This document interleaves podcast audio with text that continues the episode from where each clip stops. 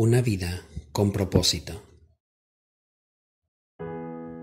La tragedia más grande que le puede pasar a un hombre no es morir, sino vivir sin propósito. Cuán importante es establecerse metas y objetivos claros en la vida, escribirlos y revisarlos de cuando en cuando para verificar si estamos yendo en esa ruta. Los hombres y mujeres de Dios que han hecho gran diferencia en la historia han sido personas como usted y como yo, la única diferencia es que ellos enfocaron su vida hacia lo que debían hacer. Por ejemplo, Noé se enfocó en la construcción del arca. Esther se enfocó en la liberación de su pueblo. David se enfocó en eliminar a los filisteos. Nehemías en reconstruir los muros.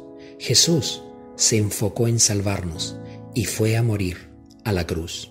Lucas capítulo 10, verso 38 al 42 nos cuenta una historia muy interesante sobre el enfoque. Dice, aconteció que yendo de camino, entró en una aldea y una mujer llamada Marta le recibió en su casa. Esta tenía una hermana que se llamaba María, la cual sentándose a los pies de Jesús oía su palabra. Pero Marta se preocupaba con muchos quehaceres y acercándose dijo, Señor, ¿no te da cuidado que mi hermana me deje servir sola?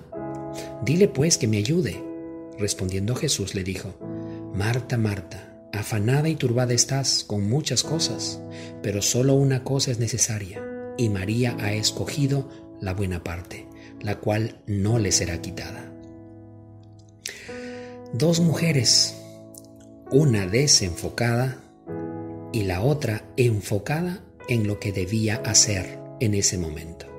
Jesús dijo a Marta, estás turbada con tantos quehaceres Estás viendo tantas cosas que no te enfocas en lo que es importante en este momento.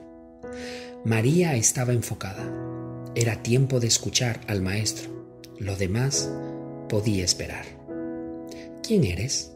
¿Eres Marta o María? ¿Qué quieres lograr en la vida?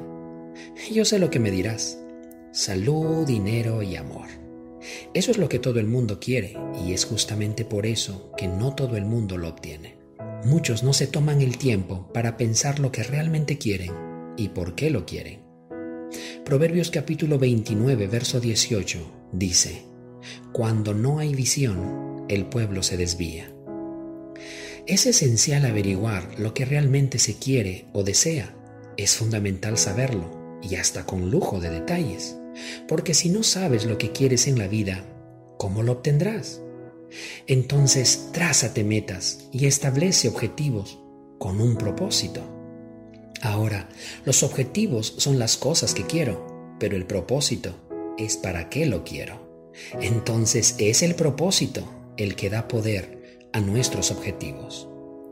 Juan capítulo 17, verso 16 nos habla de propósito. Dice, no son del mundo, como tampoco yo soy del mundo. Muchas personas solo se dan a la tarea de construir en la tierra un legado como si fueran de este mundo, olvidando que nuestro mejor logro no es terrenal, sino lo eterno, lo celestial. Es que sin Dios la vida no tiene propósito, y sin propósito la vida no tiene sentido, no tiene significado ni esperanza.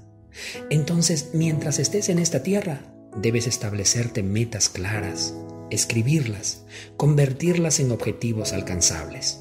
Pero no te olvides que ya no eres de este mundo. Por lo tanto, tus metas deben ser más trascendentes. ¿Por qué no tener la meta de que nada te apartará de los caminos del Señor? O de no faltar ningún domingo a la iglesia. ¿Por qué no trazarte la meta de ser un mejor profesional y a través de tu profesión ayudar a más personas? ¿O por qué no trazarte la meta de ser un gran empresario para apoyar a la obra de Dios? Marta estaba enfocada en el presente. María estaba enfocada en lo eterno. Ella sabía hacer un alto a las cosas que hacía en esta tierra cuando era tiempo de hacer cosas para lo eterno.